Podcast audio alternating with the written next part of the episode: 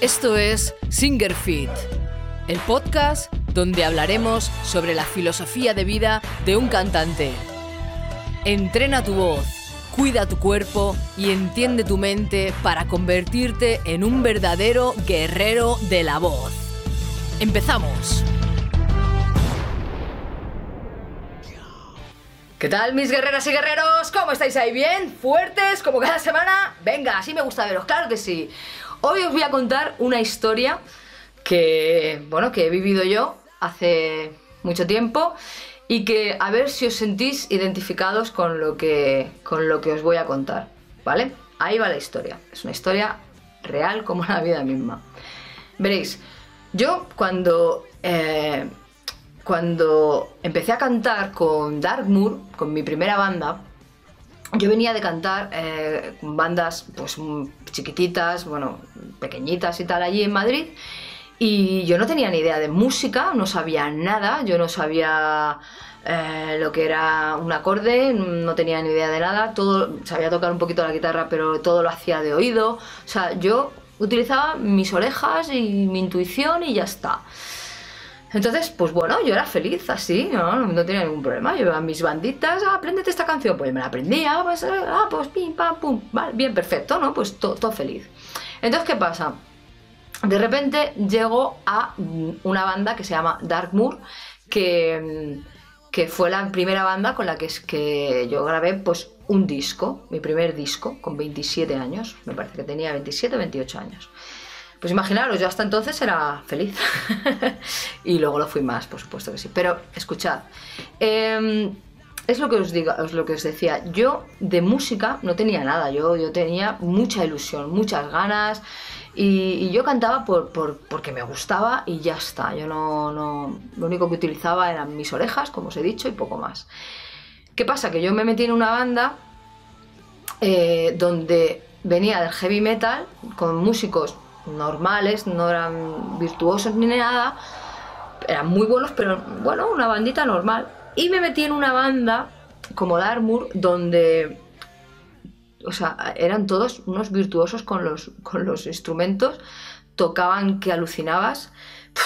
Eh, estaban hablando siempre en unos términos y unas jergas que yo, de verdad, o sea, yo no, no entendía nada. Yo estaba ahí hostia, ¿sabes? Yo me hacía pequeña, ¿sabes? Yo era como, hostia, ¿de qué están hablando esta gente? Y, madre mía, los solos, este, la velocidad a la que va este, tal. Vamos, en fin, que yo me vi de repente en un grupo con unos musicazos increíbles. ¿Qué pasó? Que al poco tiempo yo me hice pequeñísima, o sea, yo era así de pequeña. Yo, yo vamos, mm, yo no decía nada porque yo pensaba, joder, al lado de esta gente yo soy una mierda, ¿sabes? O sea, yo no sé, yo no sé ni lo que es un acorde básicamente, ¿sabes? Todo lo aprendía de oído, o sea, yo no, no tenía ni idea. Entonces, ¿qué pasa? A esto, a esta cosa que yo me hice yo a mí misma de hacerme más pequeña, se juntó que ellos siempre me decían todas las cosas que hacía mal, siempre. ¿No? Esto, esto es muy común, ¿no? Nuestros padres muchas veces también, que son los que más nos quieren, siempre, esto, está mal, esto está... Joder, macho, ¿me vas a decir alguna vez que esto está bien? Bueno, pues no, nunca me lo decían. Siempre me decían, aquí has desafinado, aquí el agudo podrías hacer no sé qué. Ay, es que aquí has cortado la frase. Digo, ya, pero es que no me da el aire. Ya, pero es que entonces es que no eres buena. O sea, todo era porque si yo no sabía hacer algo, o, no es que no supiera, sino que, claro, luego lo, fui aprendiendo con el tiempo, era porque era mala. Porque yo era mala cantante, no porque, claro, yo ahora sé que mi cuerpo tiene un límite, mi, fiato pues eh, es el que es, mis agudos son los que son, pero yo antiguamente me, hacían creer que, si yo no hacía lo que ellos me decían, si yo no cantaba los tonos los tonos que me decían, es porque yo no era buena cantante, yo era mala. Era mala cantante y me tenía que poner la pila, ¿no? Entonces, no solamente siempre se estaban eh, diciéndome los fallos que tenía y tal, sino que, nunca reconocían, pues, el poquito talento que, podría, que pudiera haber tenido en ese momento, pues no lo reconocían, ¿no? Más adelante yo recuerdo que, he salvado muchos conciertos cuando a alguien se le ha roto algo, lo que sea, yo me he puesto a cantar, he estado hablando con la gente, he hecho ese show que hay que hacer para que mis compañeros estén bien y la gente ha respondido un montón y he salvado eh, bueno, pues a mí no se me ha reconocido, no, me he dado la vuelta en el backstage y me han dicho, guau, Elisa, tía, muy bien, aquí lo has hecho genial, menos mal que has hecho esto, menos mal. Nunca. Yo no tenía el reconocimiento alguna vez algún miembro de la banda, pero lo que es en general, pues no, la verdad. Entonces, ¿qué, qué pasaba también? Otra cosa que me hacían mucho era que me comparaban es que fulanita hace esto, es que fulanita hace lo otro, es que tú no vas a hacer nunca, para que tú hagas no sé qué. Claro, imaginaros eso, no sé si en este punto en el que estamos hablando, si ya os sentís identificados con, conmigo, con esto que yo he vivido, ¿no? Imaginaros eso, ¿no? Lo que crea en una persona. Tú entras, ves a esa persona, ves ese grupo, que el batería es increíble, los guitarras son una pasada, el bajo te cagas, el teclista va a toda velocidad. O sea, dices, madre mía, ¿sabes? Unas composiciones impresionantes cuando yo ya entré. Encima que tú sola ya te haces pequeña, a más a más, pues ni te valoran, ni te dicen nada, todo lo que haces lo hacen mal, te comparan con otras personas, o sea, ¿Qué pasa? ¿Qué me pasó? Pues mirad, me pasó que me empezó a dar mucha vergüenza a decir mis opiniones. O sea, pasaba algo y yo no daba mi opinión, me daba vergüenza. Era como, mm, voy a decir esto y van a decir, anda, anda, ¿dónde vas? No sé qué. Entonces yo no decía nada, casi nunca opinaba. Yo me lo quedaba para mí dentro y pensaba, es que esto no está bien así y tal. Y Luego al final tenía razón yo, ¿sabes? Pero no lo verbalizaba, me, daba vergüenza.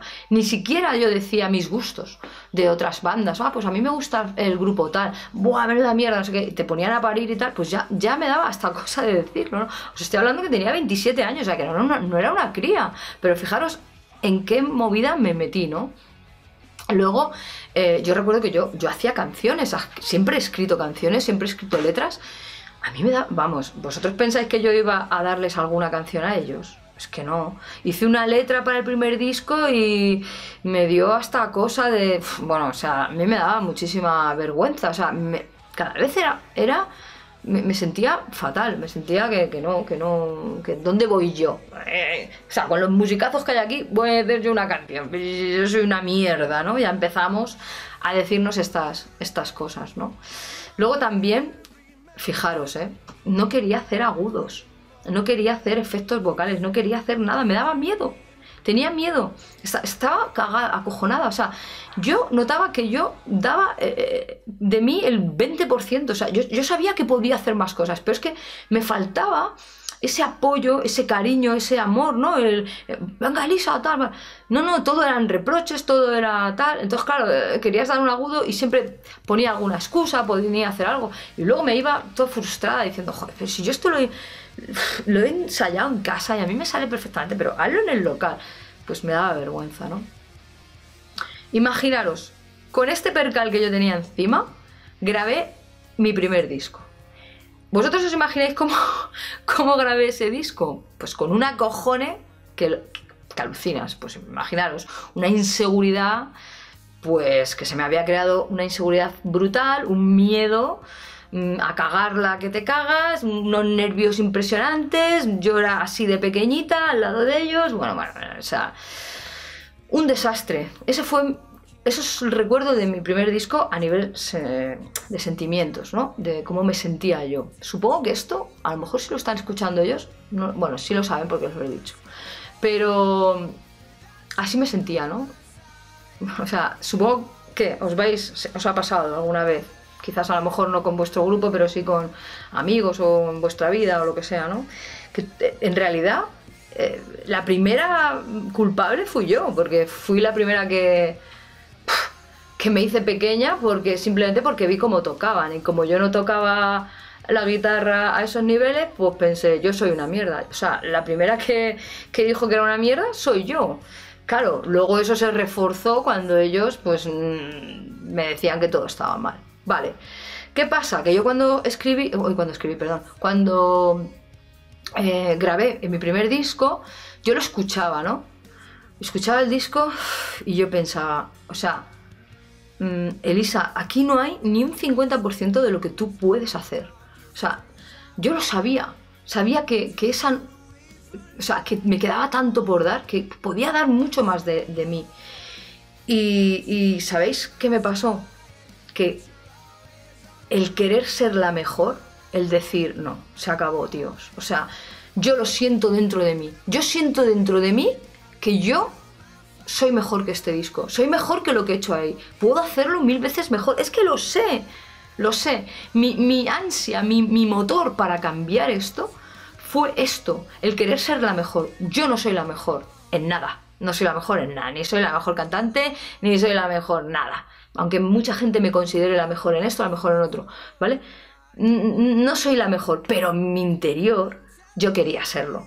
¿Entendéis? Ese fue el motor que a mí me salvó y doy gracias a, Dios por, porque me hiciera así como soy yo, ¿no? De fuerte, de decir, eh, eh, eh, un momento, un momento, que me estoy aquí yo castigando a mí misma, yo la primera, pero un momentito.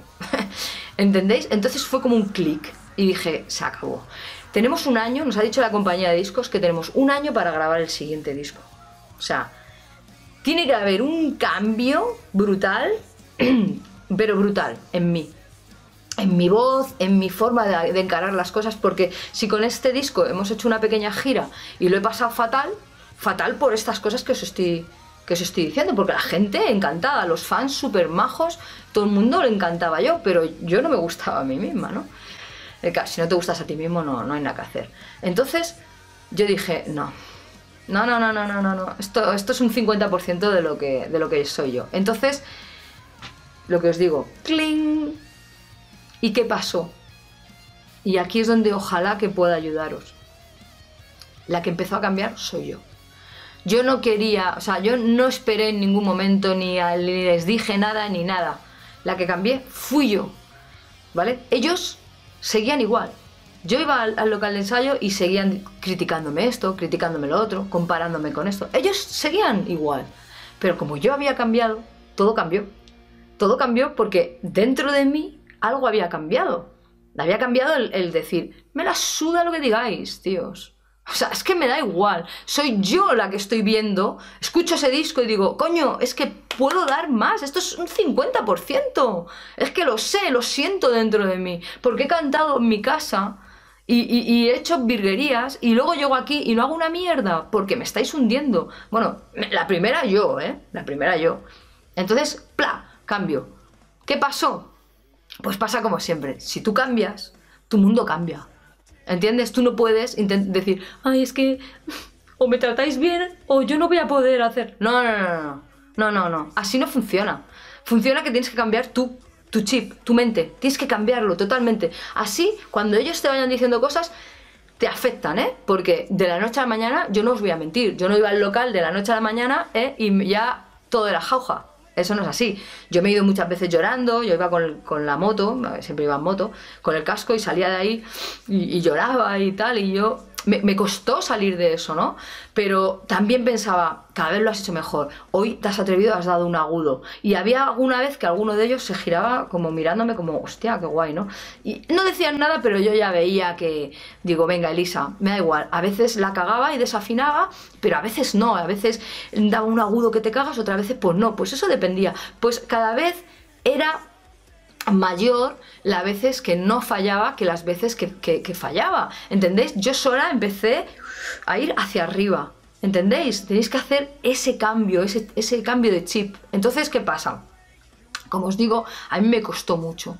Me costó muchísimo, pero lo hice, ¿vale? Gracias también, tengo que decir que según iba, bueno, luego grabé el segundo disco, que es a lo que voy, y bueno, si queréis escucharlo, está ahí, uno se llama, el primero se llama Shadowland de, de Darkmoor y el segundo se llama The Hall of the Olden Dreams. Si veis la diferencia que hay entre uno y otro, se nota todo, se nota la energía y se nota todo. O sea, absolutamente todo. Me lo trabajé muchísimo, estudié muchísimo y dije, no, yo tengo que darlo todo. Y en contraviento y marea lo hice, lo hice. ¿Entendéis? ¿Qué pasa? Que en la segunda gira a mí los fans de verdad. Tengo que decir que es el mayor apoyo del mundo han sido los fans. Porque eran los que, los, los, vamos a decirlo así, entre comillas, los únicos que, que realmente me decían, eres mi cantante favorita. O sea, ya con el segundo, con, con, con un, dos discos yo era la cantante favorita de mucha gente, eh, gente que me daba todo su cariño, todo su apoyo, me decían lo buena que era, tal. Y entonces eran ellos, no, ellos no lo sabían, pero a mí me estaban ayudando mucho. También me han ayudado mucho eh, otros músicos de otras bandas, curiosamente, no mi propia banda, sino otros músicos que me decían, Buah, ojalá te tuviera a ti de cantante o quieres colaborar conmigo. Fue cuando grabé el disco de Fairyland, que nunca me he sentido tan querida en, la vida. Yo creo que ese disco es uno de los discos que más cariño tengo yo porque hice cosas que yo nunca pensé que llegaría a hacer con la voz. Eh, ¿Por qué? Porque había unos músicos que me admiraban y sacaron todo el potencial, que yo tenía.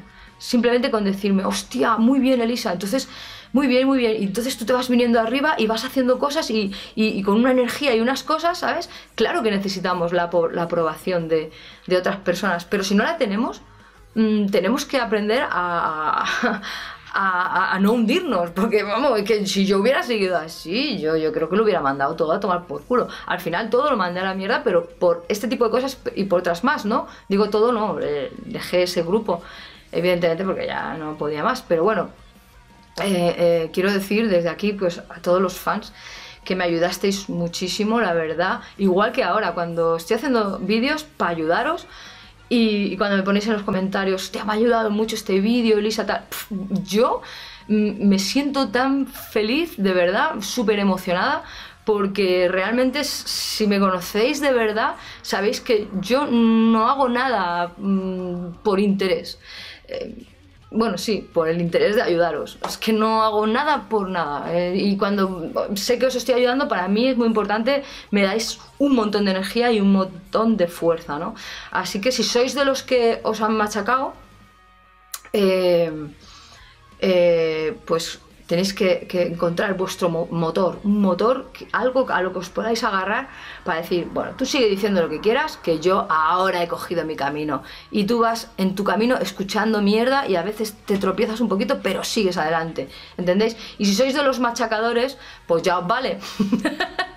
ya os vale, ¿eh? Callaros un poquito más y si habláis, pues también hay cosas buenas de las personas, ¿vale? Porque decir todo lo malo, os pensáis que, no, pero es que si te digo lo bueno, no, lo bueno hay que decirlo hay que decir lo bueno también. Porque ya que dices lo malo, ¿por qué no dices una cosa mala y dos buenas? Podría estar guay, ¿no? No, todo malo. No, para, para, que te concentres en lo malo y, lo, y lo, bueno ya lo haces bien. Te concentras en lo malo. Mal, mal. No hay que concentrarse en lo malo. Hay que concentrarse en lo bien que lo hacemos. las cosas buenas. Y lo malo, lo miramos y decimos, vale, hay que cambiarlo. Pero ya está.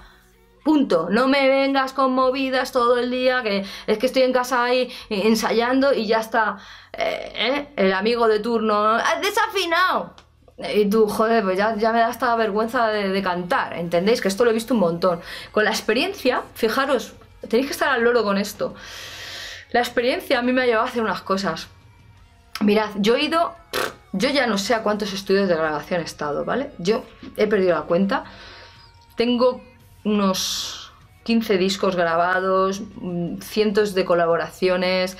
Luego soy productora vocal, he ido a un montón de, estudios de grabación para ayudar a, con las voces a los grupos.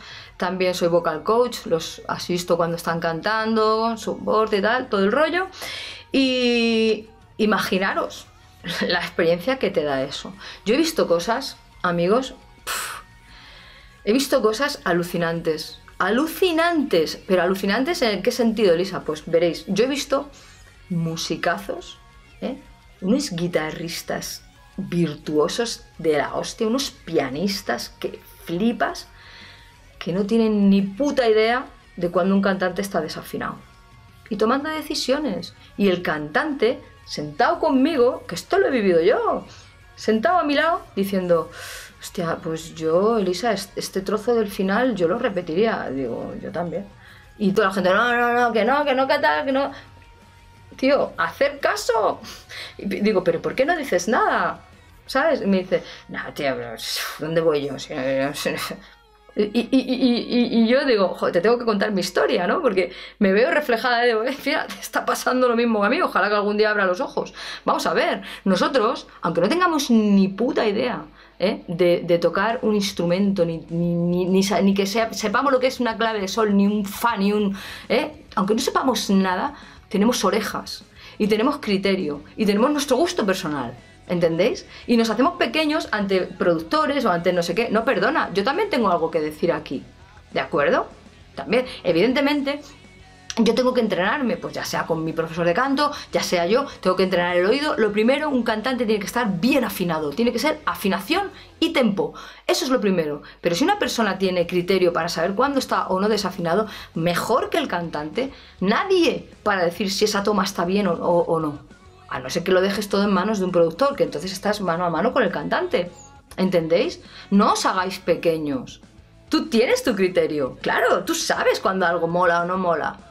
Da igual a quien tengas ahí. Es que me la suda, me da exactamente lo mismo. Que me venga aquí el mejor cantante del mundo. No me importa. Y no se trata de ego. De verdad os lo digo. Os lo digo yo, que yo no, yo no sé ni lo que es el ego. Si es que a mí el ego me da igual. Es que tú me da mucha pena, de verdad, es que me da mucha pena. Mirad, tengo un alumno, tengo una alumna, no, no, no, no puedo decir quién es porque me mataría, pero tengo una alumna que su marido es profesor. Y, todo el rato, pues claro, eh, eh, perdón, profesor, eh, bueno, sí, también ha dado clases de, canto y, y, es productor. Entonces, ¿qué pasa? Ella está haciendo los ejercicios que yo le mando en casa y el marido cada dos por tres. Estás desafinada, aquí has desafinado, esto está... ¿Qué pasa? Pues que la chica no avanza. O sea, tiene como un, pues esto que os estoy explicando yo, no avanza. Y yo le digo, vamos a ver, X, es que mm, por muy productor que sea tu marido y por mucho que él quiera eh, ayudarte, porque el chaval seguro que lo hace con toda su buena fe para ayudar a su mujer a, que sea mejor, pero es que, tío, la pedagogía no es así. Tú no puedes estar machacando a una persona todo el rato, todo el rato. Porque no abres un día y dices, eh, cariño, muy bien, eh, esto está salido genial eh, cariño, muy bien. No, no, tiene que ser anillo afinado, anillo afinado. Claro, esa chica está bloqueada. Por mucha técnica vocal que yo la intente enseñar, no avanza. Y ya lo hemos hablado mil veces, es que no va a avanzar. ¿Entendéis? Si os pasa esto, pensadlo, pensad en lo que os estoy diciendo, que muchísimas veces no avanzáis en el canto por estas cosas, por mucha técnica vocal, por mucho que hagáis, es que no vais a avanzar. Así que recordad, ¿vale? Que tenéis criterio, tenéis opinión, sabéis cuando algo os gusta o no os gusta, ¿de acuerdo? ¿Vale? Y no os hagáis pequeños, no os hagáis pequeños, sed humildes para aprender. Claro, si tú, yo miré el disco primero y dije, no, esto hay que mejorarlo. Por supuesto, por eso te digo que tú tienes criterio. Yo lo miré y dije, esto hay que, esto, esto es una mierda. Yo puedo dar mucho más de sí. ¿De acuerdo? Así que si os pasa, espero que os haya gustado la, historia y que, os ayude un poquito. Y no sé, ponedme si os habéis sentido pues identificados, a lo mejor no con la música, pero sí en otras cosas que siempre os están machacando y machacando y vosotros os vais haciendo pequeñitos y pequeñitos. Todo se puede entrenar y podemos salir de ahí. Lo primero es darse cuenta, ser consciente de las cosas. Decir, eh, eh, un momento, que me está pasando esto, que me estoy haciendo yo pequeñito.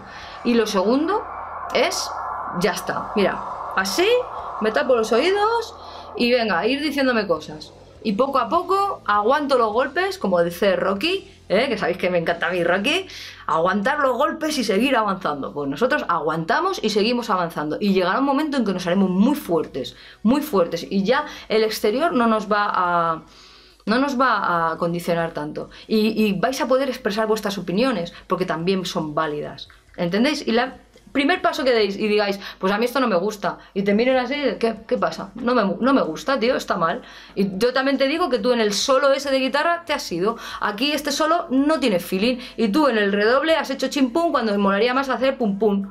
Yo también tengo mi criterio, y punto. Y cuando lo hagáis una vez, os vais a sentir súper bien.